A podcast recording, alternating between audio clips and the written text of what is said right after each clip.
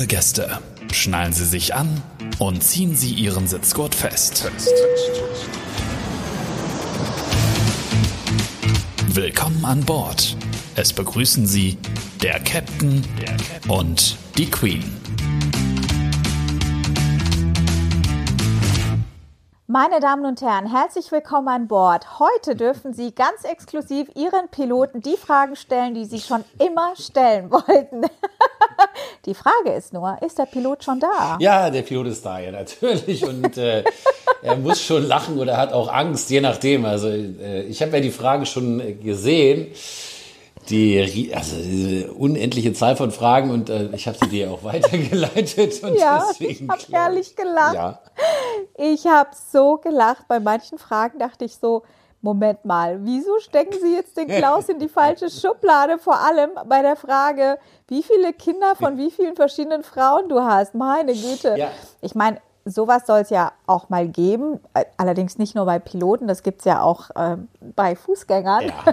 Aber scheinbar denken das die Leute von euch Piloten. Ne? Möglicherweise. Ne? Deswegen, das, also es gab sicherlich einige Fragen, die ja, wäre eher für ein anderes Format gedacht oder die werden wir vielleicht nicht beantworten. Also wir können nicht alle Fragen beantworten, weil es einfach zu viele waren. Aber äh, diese Frage werden wir dann auch mal nicht beantworten. Aber bevor wir loslegen, wollte ich nur sagen, dass ich unfassbar viele äh, Rückmeldungen bekommen habe für, ähm, bezüglich unseres letzten, ähm, ja. unserer letzten Podcast-Folge mit Jörn. Mhm da haben mir so viele geschrieben und ich, ich war mir eigentlich sicher, dass wir damit ganz viele ähm, ja, Herzen berühren würden. Und ich hatte damit auch recht. Also es haben so viele rückgemeldet, was für ein wertvoller Kollege der Jörn ist und dass sie ihn auch im Trainingscenter nicht mehr missen wollen ja. und wie schön die Folge war. Und haben mir auch Nichtflieger geschrieben, dass, ähm, dass sie das sehr bewundern, weil sie auch, so wenn sie Ende 30, Anfang 40 sind, sich gar nicht vorstellen können, jetzt komplett neu bei einer neuen Firma zu beginnen, dass das einem ja eigentlich total schwer fallen, also dass ihnen das sehr schwer, schwer fallen würde, da jetzt komplett neu mhm. anzufangen. Aber äh, ich glaube, das macht einen Menschen ja eigentlich nur noch stärker im Leben. Ganz sicher. Also weißt du? ja, absolut. Ich habe die ähnlichen Rückmeldungen bekommen und äh, wenn du solche Krisen durchlebst oder so, siehst du viele Dinge im Leben deutlich gelassener und äh, viel entspannter, beziehungsweise das schärft dich oder stärkt dich als Persönlichkeit ja in jedem Fall. Absolut, absolut. Ich persönlich muss sagen, ich habe ja in vielen Ländern gelebt und immer wieder neu begonnen, neues Leben angefangen, komplett mich neu orientiert. Das war natürlich nicht immer leicht, ja. aber es hat mich natürlich sehr viel gelehrt und heute würde es mir gar nicht schwer fallen, wenn ich jetzt auch mit Mitte 40 komplett neu durchstarten würde, würde mir das tatsächlich nicht so schwer fallen. Ja. Ja klar, ja. du hast es schon mehrfach gemacht, freiwillig, unfreiwillig. Ja. Und so hat der Johannes ja. auch gemacht. Und natürlich ist das ein großer Vorteil, weil man dann keine Angst mehr davor hat. Ich meine, die meisten Leute haben ja eigentlich nur Angst davor, weil sie das noch nie gemacht haben. Und ja. die meisten Leute haben ja immer nur Angst vor irgendwelchen Dingen, die sie sich vorstellen. Und das hat gar nicht so viel mit der Realität zu tun. Aber trotzdem ist es halt Richtig. bewundernswert, wenn du in der Situation mehr oder weniger gezwungen wirst. Es war ja in dem Fall so, dass er nicht freiwillig gegangen ist, sondern äh, musste ja gehen, wie alle. Ja. ja. ja. So, jetzt habe ich aber deine Fragen hier vor mir und ich habe mir einiges ausgepickt. Aha. Ich würde schon mal direkt mit der ersten Frage beginnen. Ja. Und zwar würde mich und beziehungsweise auch deine Community interessieren, was wärst du geworden, wenn nicht Pilot? Das Klaus? ist ja ganz einfach. Das habe ich ja bereits mit 14 festgestellt, dass ich entweder Pilot werden möchte oder Fußballprofi beim HSV. Aber natürlich ganz froh bin, dass ich Pilot geworden bin. Äh, jeder, der sich so ein bisschen für Fußball interessiert, kann ungefähr das so äh, nachvollziehen, dass das so sicherlich die bessere Entscheidung war. Und äh, ja, also äh, auch Spaß beiseite, natürlich, beides hätte ich total gerne, gerne gemacht und äh, hätte das mit dem Piloten nicht geklappt, hätte ich vielleicht irgendwas anderes gemacht. Was, weiß ich nicht, vielleicht irgendwas Kreatives. Ich bin aber, was den Beruf angeht, sehr, sehr glücklich und sehr, sehr zufrieden und ähm, ich habe kürzlich mal irgendwo gelesen, äh, so einen schlauen Spruch, äh, suche, versuche etwas zu finden, was du in deinem Leben machen würdest, ohne dafür Geld zu bekommen. Und versuche daraus äh, dein Businessmodell zu machen. Und letztendlich ist es ja das. Also wenn ich manchmal sage, ich würde das auch alles umsonst machen, dann meine ich das nicht, dass ich es wirklich umsonst machen würde. Ich muss ja auch irgendwo von mir mein Brötchen kaufen. Aber vom hm. Gefühl her ist es so, dass ich es umsonst machen würde. Und wenn man das über seinen Beruf sagen kann, Richtig, ja. dann äh, denke ich, kann man sehr, sehr glücklich sein.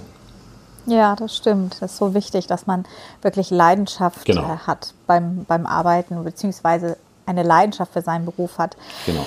Die zweite Frage. Wirst du denn in deinem Umfeld anders wahrgenommen, weil du Pilot bist? Ähm, witzigerweise kriege ich das nicht immer mit, weil Menschen behandeln mich ja so, wie sie mich behandeln. Also es gibt ja Freunde, die kenne ich schon ganz lange und vielleicht Leute, die mich dann eher kennenlernen. Manchmal glaube ich das schon. Und manchmal ist es auch so, dass man ein anderes Leben führt. Also ein Beispiel, mir erzählte mal jemand hier, ähm, ich wohne ja da ähm, an der Elbe in äh, Norddeutschland und ja, hm, wir sind gestern mit dem Fahrrad, haben wir eine Fahrradtour da und da hingemacht, zu der äh, Gaststätte da direkt an der Elbe, toll und so weiter. Ne?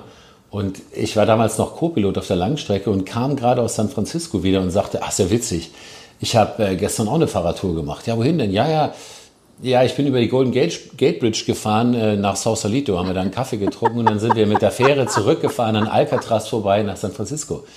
Und diejenige hat mich angeguckt und gar nicht mehr weiter mit mir geredet, weil wir in zwei unterschiedlichen Welten waren. Und ich wollte das ja auch gar nicht irgendwie jetzt hier so großkotzig sagen, sondern für jeden Flieger, der auf der Langstrecke fliegt, ist das durchaus das üblich, ja, sowas mhm. zu machen.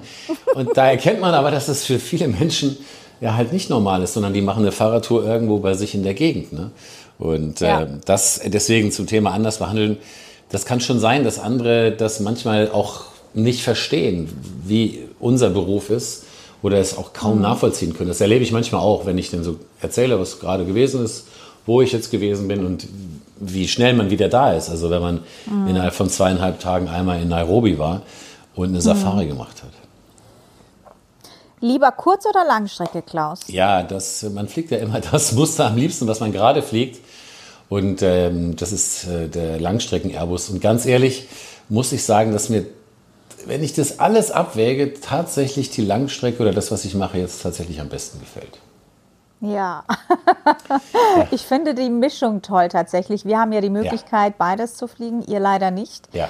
Ähm, und ich muss sagen, ich liebe die Kurzstrecke, aber auch die Langstrecke und die Mischung macht es eigentlich aus. Ja, ja schade, dass ihr das nicht machen könnt, aber ja, ist leider so, aber das stimmt, da kann ich nachvollziehen. Freue ich mich, dass du dich da jetzt wohlfühlst ja. auf dem 340, beziehungsweise noch 330. Genau, ne? genau, genau.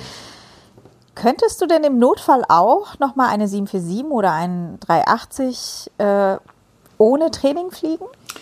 Das ist natürlich eine sehr hypothetische Frage. Das äh, Training ist ja schon sehr wichtig, damit man das wirklich sicher und zuverlässig beherrscht. Äh, diese Frage zielt mhm. ja wahrscheinlich auf diese Spielfilmsituation ab, dass alle Piloten eine Fischvergiftung haben an Bord und äh, das wird dann geschaut.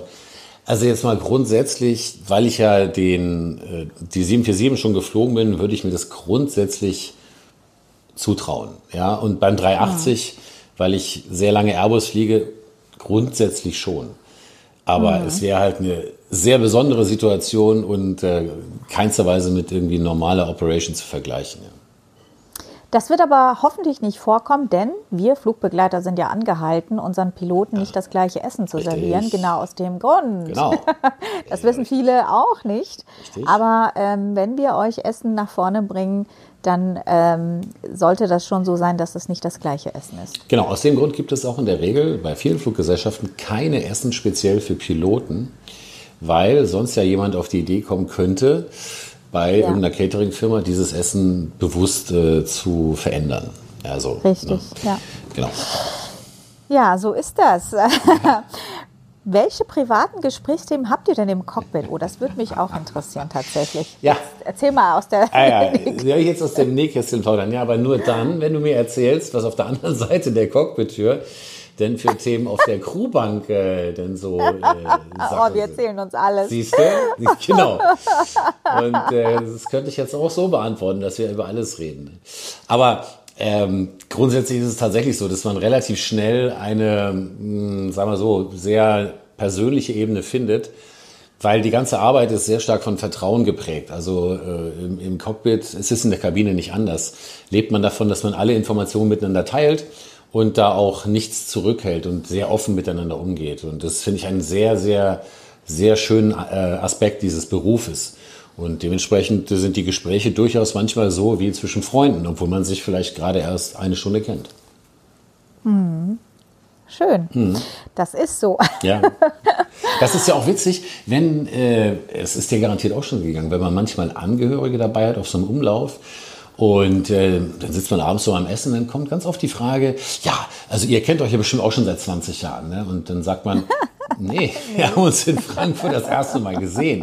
Und dann sind sie immer völlig konsterniert, weil man eben miteinander umgeht, als würde man sich schon so lange kennen, weil eben so ein ja. Grundvertrauen da ist und dass jeder das mitbringt. Und das ist eigentlich etwas, was, ja, was so toll ist, das ist unbezahlbar. Ich glaube, das gibt es in ganz wenigen Berufen, jedenfalls nicht in dieser Ausprägung. Richtig. Habt ihr denn auch schon mal Flugangst, beziehungsweise fragt ihr euch, was mache ich hier oben eigentlich? Diese Fragen sind, ich habe die auch gelesen, sehr unterschiedlich. Also Flugangst, nein, weil wir wissen ja, was wir tun. Wir sind sehr gut trainiert, sehr gut ausgebildet und äh, das schließe ich aus. Die Frage, ja. ob wir uns manchmal fragen, was wir eigentlich machen, naja, äh, das wenn man. manchmal schon. Ja, wenn man manchmal zu seltsamen Zeiten da vorne im Cockpit sitzt und es ist hell oder dunkel oder wie auch immer und man eigentlich überlegt äh, oder in einem Hotelzimmer aufwacht und überlegt, äh, wo bin ich eigentlich gerade? Ist die Toilette jetzt auf der linken Seite, auf der rechten Seite und wie spät ist es eigentlich überhaupt? Ist es abends sechs, morgens sechs? Dann kann man sich schon mal fragen, warum mache ich das eigentlich alles? Aber das äh, passiert doch eher selten. Aber diese Momente gibt es natürlich auch, klar. Ich hatte tatsächlich, äh, ich habe mir diese Frage gestellt, als ich äh, den Gast aufwecken musste und ihn bitten musste, seinen Window Shade zu öffnen. Der war noch total im Halbschlaf, ja. hat überhaupt nicht gewusst, was ich von ihm will. Ja. Und dann ist er leicht aggressiv geworden, oh. hat seinen leeren Becher auf mich geworfen, so nach dem Motto, hau ab. Oh und in Gott. dem Moment dachte ich nur so, was mache ich hier oh eigentlich? ja, das ist natürlich, oh weia. Ich hatte das Aber jetzt, ich hatte das jetzt, also ich bin nicht aggressiv geworden, ich hatte was ähnliches und zwar ähm, aus Seattle zurückgeflogen, äh, nicht jetzt, sondern vor einiger Zeit und ich hatte meine Pause und ich war wirklich sehr müde und habe das Wecken, also man wird dann geklingelt, es ist so ein, so ein, so ein ja. Kevin Call, der da ankommt in, ja. dem, äh, in dem Crew Rest und ich habe das nicht gehört.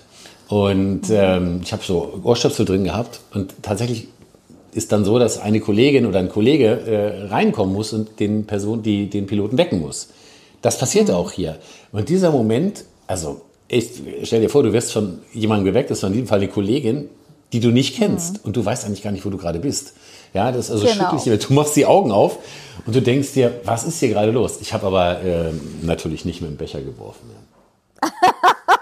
aber ich, stand aber wirklich, der Blick, so in dem Moment. Der Blick ja. von mir, genauso wie du den ja bei dem Gast gesehen hast, der muss halt schon irre sein. Also, weil du wächst ja jemand, der ganz woanders ist gerade. Hm, ja. Woher kommt denn, dass eure Stimmen in der Ansage immer so sexy klingen? ist das denn so? Ja, das. Ich glaube, das ist liegt in der. Kommt, ja, sorry, du wolltest was sagen. Ja. Meinst du nicht, dass das irgendwie musterabhängig ist? Also ich finde, auf, auf der 747-800 ist das eine Katastrophe. also klingt das nicht so. Es gibt natürlich sicherlich Flugzeuge, wo das ähm, PA, also das äh, Passenger Announcement, dass das jetzt so die Stimmen vielleicht ein bisschen verzerrt. Ähm, ob das sexy ist oder nicht. Ich glaube, es gibt unter Piloten genauso viele Leute, die eine ganz schöne Stimme haben oder Leute, die eine Stimme haben, die jetzt geht so ist.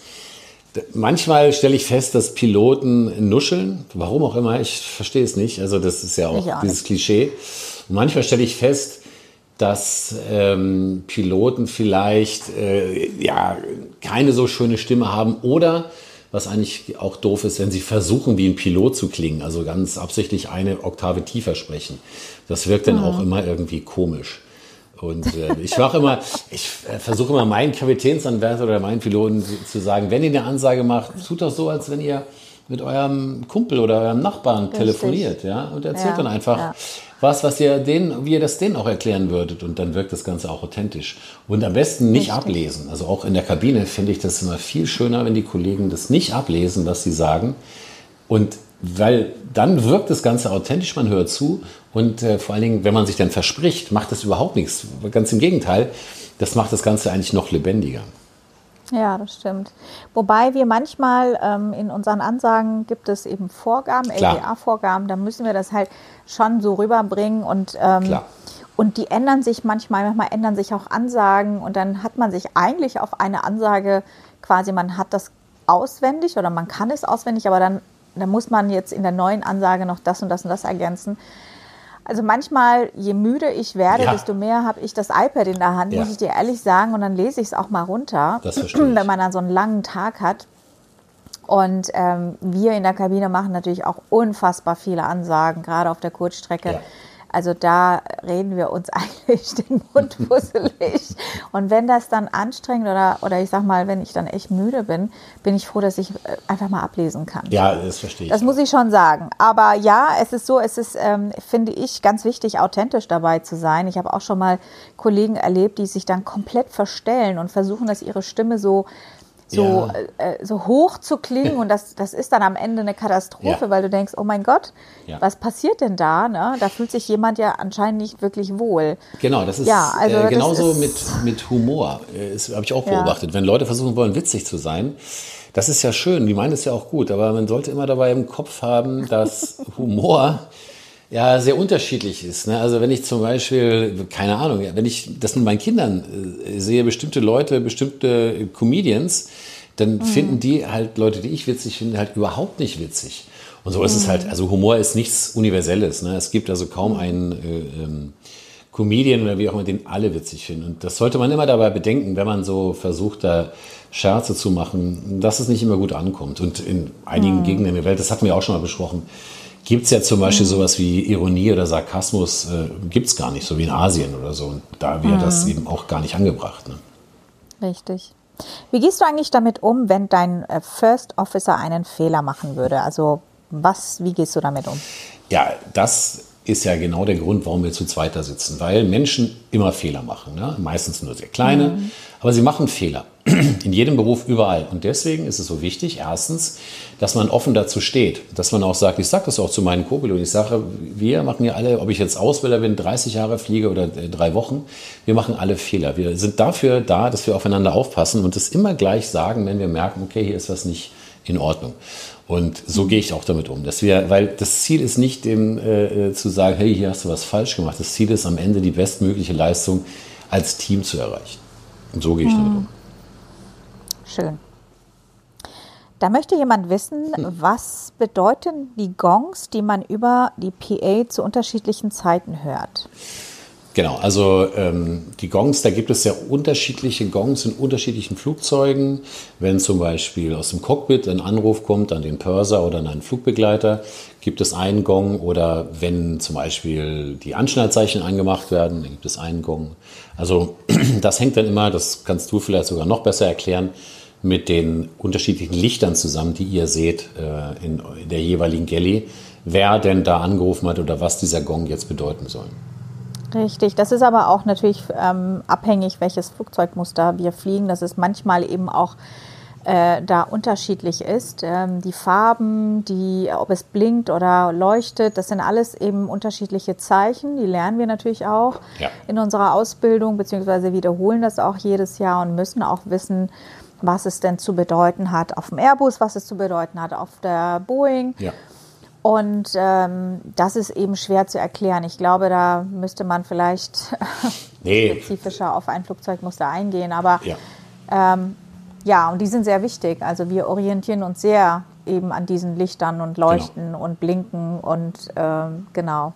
Genau, da gibt es noch Flugzeuge, wo, denn, wo ihr noch ein Panel habt, wo dann noch draufsteht, wer zum Beispiel angerufen hat. Genau. Bei einigen steht es nicht unbedingt drauf. Das ist immer, je nachdem, wie alt oder neu das Flugzeug ist oder was du schon sagtest, Boeing oder Airbus anders. Je lauter und je schneller und je äh, leuchtender, desto schlechter ist es eigentlich. So ist es im Cockpit auch. Da gibt es ja auch verschiedene Gongs bei verschiedenen Warnungen.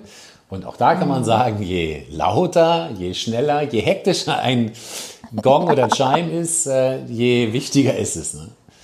Was vielleicht auch noch ganz äh, witzig ist, das könnt ihr ja mal beobachten. Das ist mal, wenn ihr fliegen geht. In dem Moment, wo das Fahrwerk eingefahren wird, macht es immer einen Gong. Und wenn es ausgefahren wird, auch. Aber es tut sich nichts. Und dieser Gong kommt von den Nichtraucherzeichen. Die sind nämlich in nahezu allen Flugzeugen noch verbaut, weil mhm. das so Flugzeug so mal zugelassen wurde. Die sind aber immer auf an. Aber in dem Moment, früher war es so, dass die äh, Nichtraucherzeichen in dem Moment, wo das Fahrwerk eingefahren wurde, ausgegangen sind. Das heißt, in dem Moment, wo das Fahrwerk eingefahren wurde, direkt nach dem Start, konnten die Leute rauchen. Und sie konnten rauchen bis kurz vor der Landung, in dem Moment, wo das Fahrwerk nämlich wieder ausgefahren wurde. Und den Gong ja. hört man immer noch bei den Flugzeugen. Ich bin so froh, dass es das nicht mehr gibt. Ja, allerdings. Das Rauchen an Bord ist ja furchtbar. Ja. Aber wenn wir bei dem Thema sind, in den Toiletten gibt es ja immer noch Aschenbecher. Richtig. Und es werden ja immer noch neue Flugzeuge, die immer noch mit Aschenbecher ja, ja. quasi Das ist ja auch das Absurde. Werden. Da steht ja ein Rauchen verboten, aber es sind Aschenbecher da, sowohl vor der Toilette, an der Tür, als auch in der Toilette. Auch das, ja. das hat ja den Grund, dass wenn jemand verbotenerweise rauchen sollte, dass er dann die Zigarette in den Aschenbecher tut und nicht in den Papierkorb, weil das wäre das Gefährlichste. Ja. Richtig, das ist natürlich echt fatal, wenn sie dann aus Hektik äh, irgendwie erwischt oder aus Angst erwischt genau. zu werden, genau. plötzlich ähm, die Zigarette äh, ja äh, in den Mülleimer werfen. Richtig. Das wäre natürlich äh, ja. Aber dazu habe ich eine Geschichte, habe ich heute sogar ähm, geschickt bekommen, einen kleinen Moment. Ja. Ich muss mal ganz kurz in meine Nachrichten. Ja. Schrieb mich äh, heute ein Münchner Kollege an zu dem Thema hatte heute Nacht auf dem Rückflug von JFK eine Rauchwarnung auf der Toilette. So mitten überm Atlantik. Ein Traum. Kollege reißt die Tür auf, zieht dann den Mann raus und fragt, ob er gerade geraucht hat. Er verneint. Kollege sucht das Klo nach, dem, nach allem Möglichen ab und die Purserette geht mit ihm zum Gast. Sie sagt, er bekomme keinen Ärger, sie wolle nur wissen, ob wir nun weiter nach einer möglichen Brandquelle suchen müssen. Daraufhin der Passagier, Well, ma'am, my pee was so hot it steamed. oh Gott. Oh Gott. Also, wir, also es gibt ja nichts, was es nicht gibt ja. bei uns in der Fliegerei. Aber das ist wirklich. oh weia, ja. Das ist schon. Das sowas, ich, ich, ich wüsste gar nicht, wie ich reagieren würde, wenn mir ein Gast sowas sagt. Aber natürlich ist unser, also unser Fokus liegt wirklich dann an dem Zigarettenstummel, weil ja, wenn natürlich. das im Mülleimer landet, ist das echt fatal. Ja, natürlich. Aber ja, es gibt natürlich auch Gäste, die sehr heiß äh, auf die Toilette gehen. Ja, offensichtlich, oder die das zumindest behaupten, oder weiß ich nicht. Das ist also Wahnsinn, ja. Oh mein Gott. Ja. Die nächste Frage. Ja, ich bin ja, jetzt gerade noch mit der Geschichte beschäftigt. Aber ja, die nächste Frage, genau. Hier schreibt Andreas, hallo, mich interessiert mal, ob es in Ausbildung denn auch reine Schulungsflüge gibt ohne Passagier. Die gibt es ja im Simulator. Und äh, Piloten werden im Simulator trainiert. Das beginnt quasi mit so einem quasi einfach so ein Panel-Trainer, wie so ein Microsoft-Flugsimulator, kann man sich das vorstellen, wo man einfach die Handgriffe übt oder die sogenannten Items. Wie schalte ich das Flugzeug ein? Was muss ich wann machen? Und dann geht man in den Full-Flight-Simulator und übt dann da eben erstmal die normalen Handgriffe, das normale Handling des Fluges, macht die ersten Flüge und später dann alle Abnormals, das heißt alle Sachen, die auftreten können. Und erst wenn das alles gemacht wurde, man ein extra, eine extra Schicht gemacht hat, wo man nur Landung geübt hat und das alles gut befunden wurde, dann darf man ins richtige Flugzeug gehen. Aber das mhm. wieder mit einem Ausbildungskapitän und da dann aber eben auf normalen Linienflügen. Aber wie gesagt, nur dann, wenn die Piloten schon fertig ausgebildet sind. Und sie sind dann, wenn sie an Bord eines Linienfluges gehen, haben sie schon eine gültige Lizenz für dieses neue Flugzeug. Die ist nämlich mhm. in dem Moment, wo sie das ganze Training durchlaufen haben, in diesem Full-Flight-Simulator ähm, ist die bestanden und sie sind fertig ausgebildete Piloten. Mhm, super, danke. Da habe ich jetzt auch was gelernt. Mhm. Erhältst du denn deine PPL SCP-Lizenz aktuell für die Privatfliegerei? Nee, das habe ich nicht. Also bisher einfach aus Zeitgründen, weil ich äh, letztendlich, wenn du jetzt privat fliegen willst, kostet das halt Zeit wie jedes Hobby und diese Zeit hatte ich schlicht und ergreifend nicht. Deswegen habe ich das bisher nicht aufrechterhalten. Ich habe schon eine ganze Reihe von Angeboten bekommen, wo ähm, Kollegen oder auch Follower mit mir fliegen wollen. Und das würde ich auch wirklich gerne wahrnehmen. Und ich hoffe, dass es auch irgendwann in naher Zukunft mal klappt. Und vielleicht lasse ich die dann auch wieder aufleben. Aber ähm, wie gesagt, bisher aus Zeitgründen habe ich das nicht gemacht. Mhm. Erlischt denn deine Typzulassung für 320er Familie, wenn du jetzt 330, 340 fliegst? Genau, die erlischt. Und das ist auch völlig logisch. Also Piloten müssen ja alle sechs Monate in den Simulator gehen. Und ähm, sie müssen auch nachweisen, dass sie drei Landungen in den letzten 90 Tagen gemacht haben. Und wenn du das nicht machen würdest, dann würde die, würde die äh, Lizenz sozusagen erst einmal eingefroren werden, also müsste dann wieder aktiviert werden. Und wenn du eben länger als anderthalb Jahre oder ein Jahr nicht fliegst, dann äh, ist die Lizenz weg. Mhm. Da möchte äh, Nick gerne wissen, wie das denn bei uns prinzipiell geregelt ist, wenn äh, zum Beispiel drei Piloten im Cockpit fliegen, ähm, beziehungsweise nee, wann denn drei mhm. Piloten im Cockpit bei Langstreckenflügen eingesetzt werden. Genau, das kann man äh, relativ klar sagen. Kannst du mal davon ausgehen, wenn die Flugzeit länger als neun Stunden ist oder wenn die äh, Abflugzeiten so sind, dass sie vom Biorhythmus her ja, besonders anspruchsvoll oder anstrengend sind.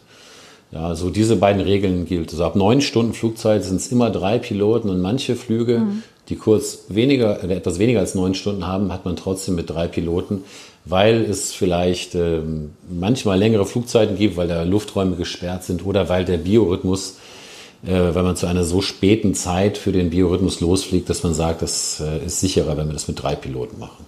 Mhm. Wie geht ihr damit um, wenn eure Destination langweilig ist? Wollte Olli wissen. Ja, dann müsste ich jetzt ja für die äh, auch ein paar tausend anderen Piloten sprechen.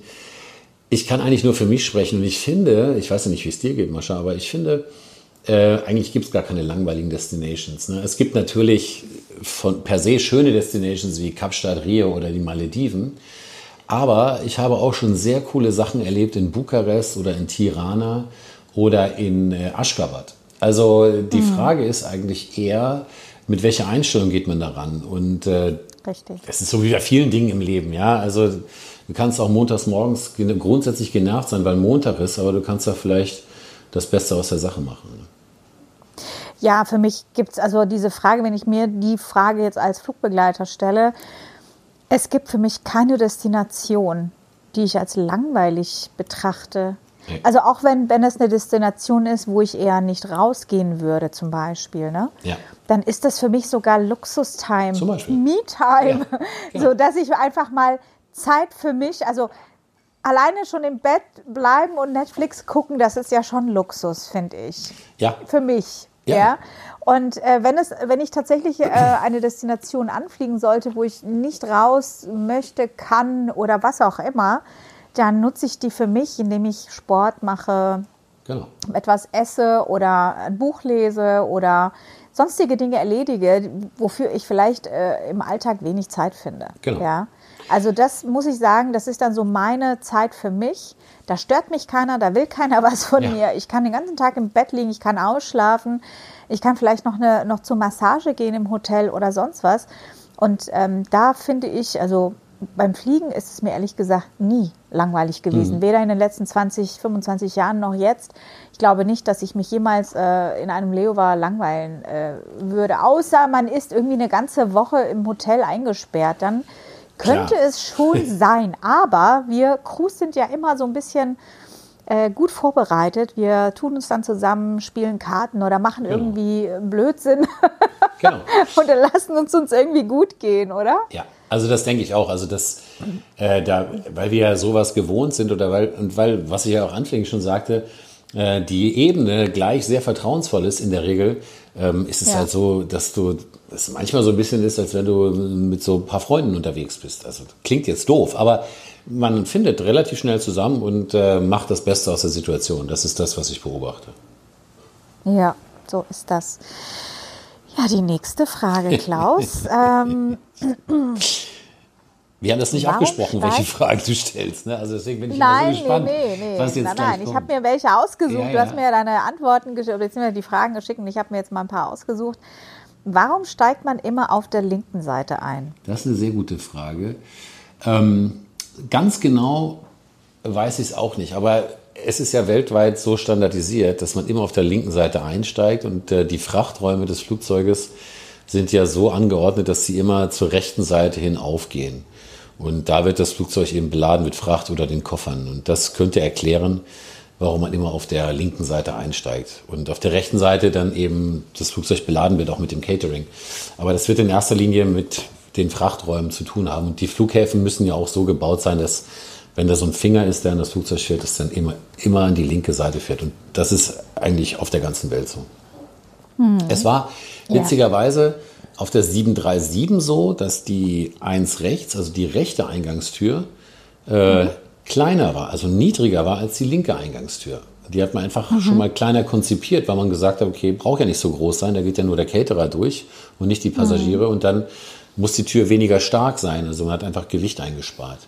Und, lustig. Äh, witzig war, früher sind wir ja noch, äh, bin ich als Co-Pilot auf der 737 geflogen, da sind wir noch Nachtpost geflogen. Ähm, hm. das, da hat die Deutsche Post gesagt, ja, jeder Brief muss innerhalb von 24 Stunden irgendwo da sein. Und so sind dann alle Flugzeuge, das sind von allen großen Flughäfen Flugzeuge abends um 23 Uhr mit der Post für alle anderen Städte Richtung Frankfurt geflogen. Dort wurde dann alles kreuz und quer umgeladen. Also der Postsack von aus Hamburg, der nach Stuttgart gehen sollte, wurde auf die Stuttgart-Maschine und so weiter. Und dann sind die Flieger dann wieder so um halb eins alle wieder zu diesen Destinations zurückgeflogen. Und die ähm, Postsäcke waren quasi so übergestülpt auf die Passagiersitze. Und äh, beladen wurde das Ganze über die Tür, wo die Passagiere einstiegen. Und die mhm. Crew, die Piloten mussten dann über die eins rechts einsteigen. Da war da dann eine Treppe angestellt. Also es war ganz ungewöhnlich. Und da mhm. habe ich mir mal ganz derbe den Kopf gestoßen, weil ja diese Tür niedriger war. Und Wahnsinn. ich habe gedacht, ja, ja, okay, ist ja niedriger, ich muss den Kopf ein bisschen runternehmen, aber ich bin ja recht groß und bin voll gegen diese Kante gelaufen. Du bist allerdings sehr groß. Ja, das habe ich da dann auch leidvoll erfahren müssen. Also das, das hat nicht immer Vorteile, diese Größe. Das habe ich da festgestellt. Ja, was sagst du denn zum Thema Chemtrails? Ja, das ist ein hervorragendes Thema äh, weil das nämlich absoluter Quatsch ist. Ja. Also ich hm. weiß, ja, weiß ja gar nicht, ob viele wissen, was das sein soll, aber man... Erzähl mal was dazu. Ja, also man behauptet, dass ähm, da irgendwelche Dinge versprüht werden, die da äh, sozusagen irgendwas anrichten. Und das Witzige ist, die Theorien dazu, die es dazu gibt, sind so unterschiedlich, dass sie sich diese Theorien eigentlich schon widersprechen. Also mir hat dann jemand mal erzählt, ja, ja ich habe das mal gefragt, ja, nee, ja. das wird ja gemacht, damit da die Menschen gefügig gemacht werden können. Ah, sag ich, das ist ja interessant. ich halt, ich ja, ja, und das wird mit Flugzeug. Ja, ja, also wie wird das denn gemacht? Ja, ähm, geht, wird das, kippt das jemand in den Tank? Nee, nee, nee. Das wird ja dann schon, das macht nicht der Tankwagenfahrer, das wird ja schon in der Raffinerie gemacht. Oh, sag ich, ja, das ist ja praktisch, ne? in der Raffinerie, dann ist es ja schon gleich drin. Ja, ja, genau. Sag ich, in welcher Raffinerie denn? Mhm. Wie jetzt in welcher? Ja, ich sage, in welcher denn? Ja, in der am Flughafen. Achso, in Frankfurt. Ja, ja, sag ich. Achso, in Frankfurt. Ah, ja. Und auch in der äh, auf Ibiza oder in der in Madrid oder in der in Oslo oder in der in Minsk oder so. Und wieso? Ich sage, ja, weil wir tanken ja immer vor Ort wieder neu. Das heißt, es müsste ja dann überall, in allen Raffinerien müsste das ja passieren.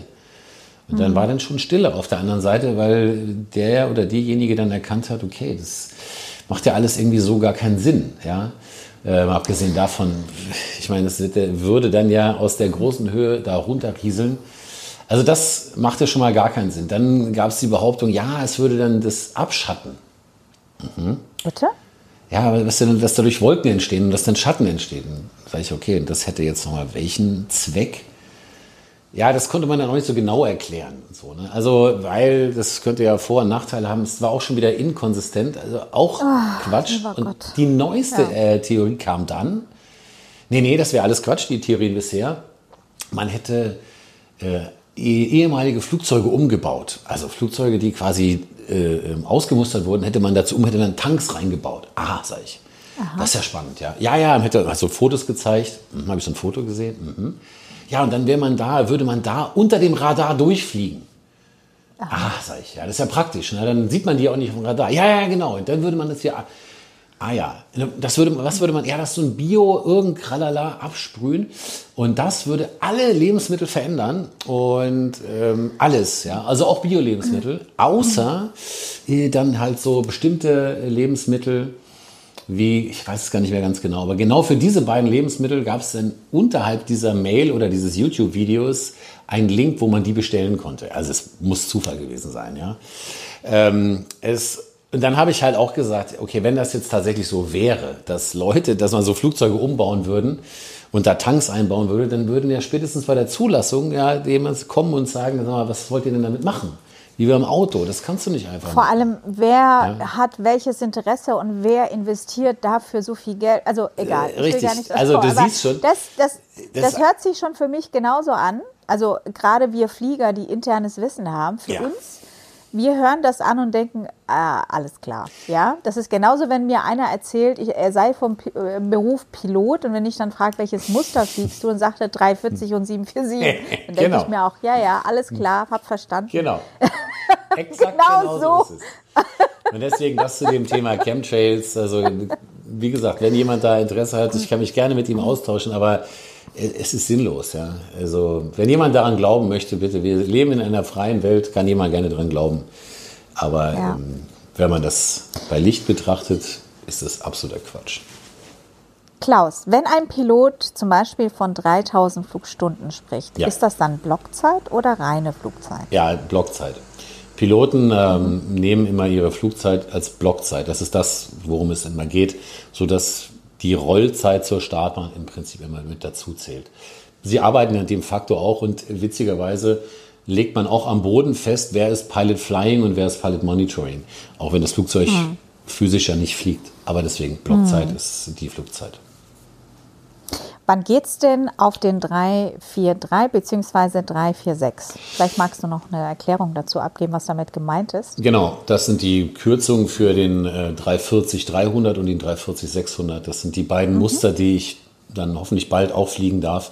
Wann genau steht noch nicht fest. Ich hoffe im Dezember. Ich habe noch ein bisschen Urlaub jetzt, sodass das frühestens wahrscheinlich im Dezember stattfinden kann, vielleicht auch erst im Januar. Ja, das sieht man dann. Und ähm, ich habe ja die Umschulung auf die Langstrecke gemacht, auf den Airbus 330. Und äh, dann, das macht man immer erstmal auf ein, eines dieser Muster. Man kann es aber dann ja erweitern auf den 340-300 und 340-600. Und die kann man quasi wie eine Familie dann zusammenfliegen. Das ist lustig. Ich habe immer, wenn ich gesagt habe, ja, ähm, oder in meiner Story erzählt, ja, der Klaus fliegt ja jetzt 340, dann habe ich immer, also dann haben mir so viele geschrieben, er fliegt aber erst 3,30. ja, sehr gut. Da, ich da kam, der immer, kam immer dieser Zeigefinger. Äh, der Klaus fliegt aber erst 3,30. Bin ich sehr stolz, ich weil es zeigt ja, dass die Follower aufpassen und dass sie ja, das sehr das wohl richtig. wahrnehmen. Ja, sehr gut. Aber für uns ist es ja, also für uns aus der Kabine, wir sind, wir sagen ja 340-Familie. Ja.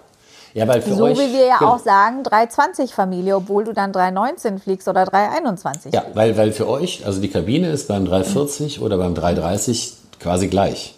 Ja, gleich, genau. Das, deswegen, und der 340 600 auch quasi, äh, ist ein bisschen anders, aber und deswegen ist es ja. halt für euch ein Muster, da gibt es keine Unterschiede. Ein Muster, genau. genau. genau. Und im Cockpit ja. ist es halt, du brauchst für beide dann eine zusätzliche Schulung und du musst auch auf allen Mustern dann drei Landungen innerhalb von 90 Tagen haben, was manchmal sehr herausfordernd ist. Klingt komisch, aber ist so. Mama möchte, Mama hoch zwei, Mama hoch zwei möchte wissen, gibt es denn unter euch Piloten auch so einen Wettstreit, wie mein Flugzeug ist größer und schneller? wie lustig. ich würde das mal so beantworten. Ich würde sagen, äh, grundsätzlich nicht, aber ich kenne Kollegen, für die es schon immer sehr oder für die es erkennbar wichtig war, das größte Flugzeug zu fliegen, was dann oft auch das schnellste ist. Sollen wir es mal so beantworten. Hm. Hm. Okay. Und wie unterschiedlich sind die Flugzeugtypen von, vom Fluggefühl, also A330 mhm. zu 100, A350 und 787?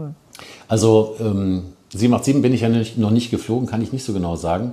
Aber zum Beispiel der A330 zum A320 ist interessant, weil das Flugzeug, das Cockpit sieht fast identisch aus. Also es ist ganz bisschen anders, aber wenn man drin sitzt, könnte man auch denken, man sitzt in einem 320. Das Flugzeug selber verhält sich aber ganz anders, weil der 320 hat 35 Meter Spannweite und der 330 hat 60 Meter Spannweite. Das ist also viel größer. Und äh, wenn man das versucht zu steuern wie ein 320, wird das nicht klappen, weil dieses Flugzeug deutlich träger reagiert. Und äh, das ist das, was man merkt. Also das ist der Vergleich, so 320, 330. Und wenn ich das mit einer 747, also oder vielleicht sogar noch klassischer mit einer alten 737 vergleiche, dann verhalten sich Airbus und Boeing halt sehr anders, weil Weil in, in einem Boeing-Flugzeug mehr oder weniger immer noch eine direkte Kontrolle der Steuerflächen da ist. Und bei einem Airbus ist ein Computer da, der quasi das interpretiert, was du in den Sidestick, also wie du den bewegst, wie das Flugzeug sich dann bewegen soll. Das ist mhm. anfänglich ein bisschen, klingt ein bisschen technisch, aber ich sage mal so, das, der Airbus ist ein Computer, der so tut, als ob er ein Flugzeug ist. Aber das tut er ganz gut, sodass du das wirklich so spürst. Ja. Mhm. Jetzt mal eine private Frage ja. an dich. Bist Oha. du denn verheiratet, Klaus? ja, wir hatten ja gesagt, äh, was sage ich jetzt dazu? Wir hatten ja, das ist ja spannend. Wir hatten ja gesagt, ich darf ja auch so ein paar Joker nehmen, ja. Also zumindest habe ich ja. mir das jetzt überlegt, dass ich das. Nee, also ähm, über private Dinge möchte ich gerne nicht alles erzählen, weil Privates soll ja gerne privat sein und äh, so Außerdem hat Aische TV dein Manage, ist dein Management, das heißt, die müssen erstmal alle an Aische vorbei. So. Die müssen erstmal eine Anfrage stellen und dann leite ich das gerne. Genau, weiter. so können wir es lassen. Ja? Also wer da dann genauere Informationen oder irgendwie äh, weitere Details erfragen möchte, der muss dann erstmal an meiner Managerin Aische vorbeigehen. Das ist total lustig, Klaus. Ähm, du kannst dir nicht vorstellen, wie viele Leute mir eigentlich immer schreiben, wenn sie irgendeinen Kollegen toll finden oder oder näher kennenlernen möchten, dann werde ich immer angeschrieben ja. und gefragt, als ob ich irgendwie irgendwie einen Einfluss drauf hätte oder beziehungsweise als ob ich jetzt alle Piloten hier äh, ja. manage quasi, ja. so eine Anfrage stellen, hey, darf ich den und den kennenlernen oder die und die. Ich finde das total lustig. Ja, also aber ist doch cool. Das also, auch nicht. Die, die, Leute, die Leute vertrauen dir oder glauben, dass du diesen Einfluss hast. Und äh, wenn ich so ganz ehrlich bin, Aische oder Mascha, ich glaube schon, dass sie diesen Einfluss hat auf die Leute. naja, also vielleicht sollte ich mir echt einen neuen Job, vielleicht sollte ich eine Agentur öffnen ja. und das tatsächlich mal äh, tun, ja. Genau, also ich glaube, also erfolgreich wärst du in jedem Fall. oh Gott, sicher. die Zeit habe ich leider nicht dazu. Dann schreibt noch die Elina. Mein Freund ist Pilot und ich frage mich, ob da eine Beziehung genauso möglich ist. Hä? Das ist, eine, das? Ja, das ist ja eine Frage, was, was meint sie mit genauso? Also, wie gesagt, was ich sagte, na, wenn du äh, Pilot bist, dann ähm, ist es halt anders als in normalen Beziehungen. Du bist halt die Hälfte des Monats grob nicht zu Hause. So, mhm. jetzt muss man sich überlegen, finde ich das gut, finde ich es nicht gut. Äh, jetzt, der Vorteil ist, äh, die andere Hälfte des Monats bist du zu Hause und du bist eben auch zu Zeiten zu Hause, wo andere arbeiten müssen. Also das Leben ist halt etwas unsteter. Regelmäßige Dinge sind schwierig zu machen, wie Tanzkurs, Sportverein, diese Sachen. Aber dafür kannst du viele Dinge spontaner machen oder äh, eben auch, wenn hast du frei, wenn andere nicht frei haben. Es hat seine Vor- und Nachteile. Ne? Und so würde ich die, also genauer kann ich diese Frage nicht beantworten, weil ich nicht so genau weiß, was sie jetzt da ähm, de facto meint. Also ich finde tatsächlich es sehr erfrischend, wenn ich nicht jeden Tag zu Hause ja. bin. Das ist eigentlich für die Beziehung ähm, irgendwie, ja, weiß ich nicht, äh, wenn man nicht so oft, wenn man nicht so, nicht so aufeinander sitzt, finde ja. ich das tatsächlich besser für die Beziehung. Und man hat sich dann auch immer mehr zu erzählen, wenn man was erlebt hat, nach Hause kommt.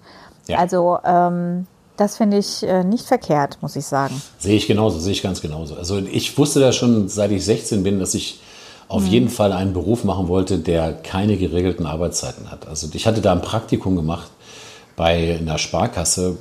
Nichts gegen Menschen, die in der Sparkasse arbeiten. Jeder soll ja das finden, wo er glücklich ist. Ja. Ich habe in dieser Woche festgestellt, jeden Tag, jeden Tag zur gleichen Zeit die gleichen Leute auf dem Parkplatz treffen. Und das wusste ich, dass das auf jeden Fall, das will ich nicht. Jeden Mittag das Gleiche, jeden Mittag die gleichen Gespräche, das Gleiche. Immer gleich. Oh mein Gott. Ja, das ja, ist so wie der, wie der, Postbeamte, der da sitzt und den ganzen Tag stempelt. Ja, man sagt, sagen Sie mal, ist das nicht langweilig? Und er sagt, wieso ist doch jeden Tag ein neues Datum? Also das ist ja, das wollte ich auf keinen Fall. Nee. Also es ist total lustig. Ich habe ja auch echt bis jetzt alles gemacht in meinem Leben. Ich habe so viele Jobs gehabt und ich habe alles schon ausprobiert und ich muss dir recht geben. Es war, äh, ich habe mal eine Zeit lang bei der IBM gearbeitet in Stuttgart. Ja. Und ich habe diese Tätigkeit total gerne gemacht. Da habe ich mich, ähm, da war ich im Customer and Sales Support Abteilung und habe mich so um, um Gäste gekümmert, die aus dem Ausland kamen. Mhm. Denen habe ich Hotels reserviert und die dann äh, in Empfang genommen. Also ich habe da diese ganze Organisation gemanagt. Ja. Und ich saß im Büro mit zwei Damen und ähm, die waren super, super nett, aber die eine hatte jahrelang den gleichen Duft. Und ich habe von diesem Duft oh wirklich teilweise erbrechen müssen. Oh Gott. Und das war für mich total schwierig. Ich war ja jung, habe mich auch nie getraut, was zu sagen, aber es war für mich eine Zumutung, diesen Duft jeden ja. Tag zu ertragen. Und es war jetzt ja. nur noch nur der Duft. Stell dir vor, es wären jetzt noch irgendwelche ja. Befindlichkeiten einer Person, die du jeden Tag. Das ist, fand ich total anstrengend, Klaus, wirklich. Und ich, ich muss sagen, ja, das, sicherlich gibt es das auch in der Pflegerei, dass wenn ich irgendwie eine Kollegin äh, treffe, die vielleicht ein Parfum hat, was mir nicht gefällt, aber ich habe da ja die Möglichkeit, vielleicht eine andere Klasse zu arbeiten oder, ja. oder die sehe ich dann erstmal danach nicht genau. mehr. Aber das habe ich im Büro nicht gehabt. Ich saß da den ganzen Tag acht Stunden und musste ja. dieses Kenzo Jungle, das war furchtbar, den ganzen Tag ertragen und ich habe davon, je nachdem wie intensiv sie das aufhatte, teilweise mich, das hat, das hat mich zum Erbrechen ja, gebracht. Klar. Ohne Witz. Also es, es ist ja auch so, wenn Menschen immer das gleiche Parfum benutzen, dann ja. benutzen sie in der Regel zu viel davon, weil sie selber riechen es ja nicht das mehr. Nicht mehr. ja. Und das ist bei solchen Düften nicht gut. Also ich hatte auch meine Flugbegleiterin, die hatte ein Parfum, ich weiß nicht, was das war. Und das war, mhm. das war genauso. Es war nicht auszuhalten. Ja. Und ja, wenn du halt nur, also das ist dann schon eine schwierige Hürde, das denn zu sagen, ja, weil das ist ja, ja auch schon sehr persönlich. Also das, da muss man auch schon sehr vorsichtig sein, ja. Ja dann äh, möchte gerne einen, äh, ein, äh, ich weiß nicht, ich glaube, das ist ein Herr, der schreibt, wie geht ihr mit Stress um? Vor und während des Fluges, etwa bei Übermüdung oder externen Einflüssen?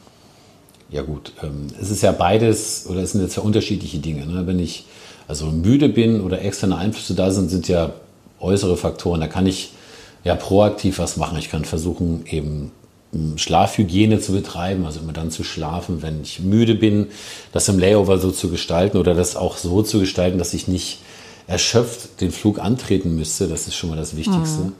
Und dann ist es ja so, dass wir ja einen Einstellungstest machen müssen und der unter anderem diese Stressresistenz sehr gut testet. Das heißt, die Menschen, die da vorne im Cockpit sind, haben eine höhere Stressresistenz als der Durchschnitt. Ähm, das ist einfach getestet so und das ist auch gut so und das ist auch wichtig so. Und im Simulator, wenn wir da Notsituationen trainieren, dann bringen wir ja Leute da auch bewusst in Stresssituationen. Und da sehen wir dann, ob jemand das kann oder nicht. Und deswegen geht man damit um, was ich sagte, dass man äußere Faktoren versucht so ein bisschen zu minimieren, aber selber eben hat, hat man eine große, eine größere Stressresistenz als viele andere. Richtig. Und bei uns in der Kabine ist es so, da sind wir auf offene Ko Kommunikation wirklich angewiesen. Da haben wir auch, also ich als Purser sage es auch immer wieder in meinem Briefing, wenn ihr wirklich einen toten Punkt habt, wir könnten nicht mehr, bitte kommuniziert mit uns, weil da müssen wir nach einer Lösung finden. Dann ja. schicke ich auch den Crewmember von mir aus 20 Minuten und sage, mach mal die Augen zu, ne? mach mal ein Powernapping oder so, weil ähm, wir sind nun mal alle Menschen und das kann auch mal pa wirklich passieren. Wichtig ist, dass wir ehrlich kommunizieren, ohne Angst zu haben, ohne uns Sorgen zu machen, dass man dann eben entweder Ärger bekommt oder, oder äh, das ja. irgendwie. Aber das ist halt, manchmal ist es so. Manchmal kann man im Leowa eben nicht richtig äh, schlafen. Aus, es gibt ja unterschiedliche Gründe. Entweder man konnte nicht schlafen oder es war zu laut oder ja. was auch immer. Genau. Oder man fühlt sich nicht wohl. Da muss man einfach mal ähm, miteinander sprechen und gucken, welche Lösung man findet. Und ich glaube, so Stresssituationen, gut, dafür sind wir auch trainiert. Und ich muss dir auch ehrlich sagen, mittlerweile rechne ich eigentlich fast auf jeden Flug damit, weil wir haben, ich glaube, in den, es ist einfach mehr geworden. Der Stressfaktor bei uns auf der Arbeit ist mehr geworden. Es ist mein Empfinden. Und ich bin, ich setze mich mental damit schon auseinander. Das heißt, wenn ich auf den Flug gehe, dann gucke ich auch erstmal oder frage ich mich, bin ich mental dafür vorbereitet? Bin ich fit? Bin ich, habe ich genug geschlafen, genug gegessen? Genau. Was kann mir passieren? Was mache ich, wenn das passiert? Also ich gehe viele Situationen auch noch mal im Kopf durch. Okay, was mache ich, wenn mir jetzt ein Gast irgendwie beim Einsteigen umfällt? Was mache ich da? Und ich gehe eben diese Situation im Kopf mental durch. Und ja, so bereite super. ich mich einfach vor. Genau. Ja, absolut super. Ja. So, ich würde sagen, das waren jetzt alle Fragen, die ich so für mich ausgesucht habe. Du hattest ja echt viele geschickt, aber viele fand ich jetzt auch so ein bisschen so passend. Dachte ich so, nee, nee, nee, nee. Ah, ah, ah, das kann ich dir jetzt nicht wirklich äh, hier äh, beim Podcasten stellen. Die kannst du dann gerne privat an diejenigen beantworten, aber da habe ich ja. mich jetzt nicht getraut. ja, ich äh, werde vielleicht einige beantworten, das ist richtig, die wir jetzt noch nicht gestellt haben, aber ganz bestimmt nicht alle. Da sind wir wieder beim Thema Zeit. Ich bitte das auf diesem Wege schon mal zu entschuldigen, dass ich das ja. äh, leider nicht kann. Ich versuche immer jedem zu antworten, ja. der mir schreibt, aber es ist manchmal einfach schlicht und einfach nicht, nicht möglich. möglich. Richtig, ja, das ist tatsächlich so. Manchmal fehlt es mir sogar eine Reaktion auf eine Message zu, zu, zeigen oder, oder ja. äh, zu antworten. Es ist manchmal einfach nicht möglich. Es ist genau. nicht böse gemeint, aber es ist ja auch so, wenn man das nicht gleich macht, das kennt ja jeder. Wenn dann man rutscht Nacht, das durch. Dann rutscht genau. es irgendwie durch und dann ja, macht ja. man es gar nicht. Das ist natürlich dann durchaus blöd, verstehe ich, aber ähm, es mhm. ist schlicht und ergreifend mancher von der Zeit her schwierig. Das ist so, ja. Ja, wunderbar. Dann äh, würde ich mal sagen, vielen herzlichen Dank, dass äh, du mir meine Fragen oder die Fragen deiner äh, Community ja. beantwortet hast. Ich hoffe, ja, dass, ähm, dass äh, also erstmal danke, dass ich auch noch mal vieles von dir wieder mitnehmen konnte. Ich lerne ja jedes Mal dazu. Und ja, ich das denke ist ja mal, umgekehrt genauso unsere Zuhörer auch das eine oder andere bestimmt zum ersten Mal gehört haben und für sich mitnehmen. Und ähm, ich freue mich schon auf die nächste Folge. Ich mhm. werde dir nicht sagen, was ich mir überlegt habe. Aha. Ich werde dich wieder überraschen. Okay. und äh, ja, bis dahin, lieber Klaus, wünsche ich dir und auch allen anderen Kollegen und auch Fußgängern always happy landings und eine schöne Zeit. Ja. Und ja, Vielen Dank. Also wie gesagt, vielen Dank an alle, die eine Frage geschickt haben. Auch an die, die wir jetzt hier leider nicht vorlesen konnten oder die wir beantworten konnten. Trotzdem vielen Dank, dass ihr mitgemacht habt. Danke an äh, dich, Mascha, dass du das äh, quasi wie so ein Quizmaster sehr schön moderiert hast. Und ich bin jetzt mal sehr gespannt, äh, was du dir denn ausgedacht hast. Ich zermate mir jetzt schon den Kopf, aber ich werde mich überraschen lassen. Und äh, ja, bin mal genauso gespannt wie alle anderen. Ja, und äh, ich wünsche ja. genau allen anderen äh, Fußgängern wie Nicht-Fußgängern und dir auch äh, eine sehr schöne Zeit. Always happy landings. Ja. Und habt's fein. Bis bald. Bis bald. Ciao. Tschüss.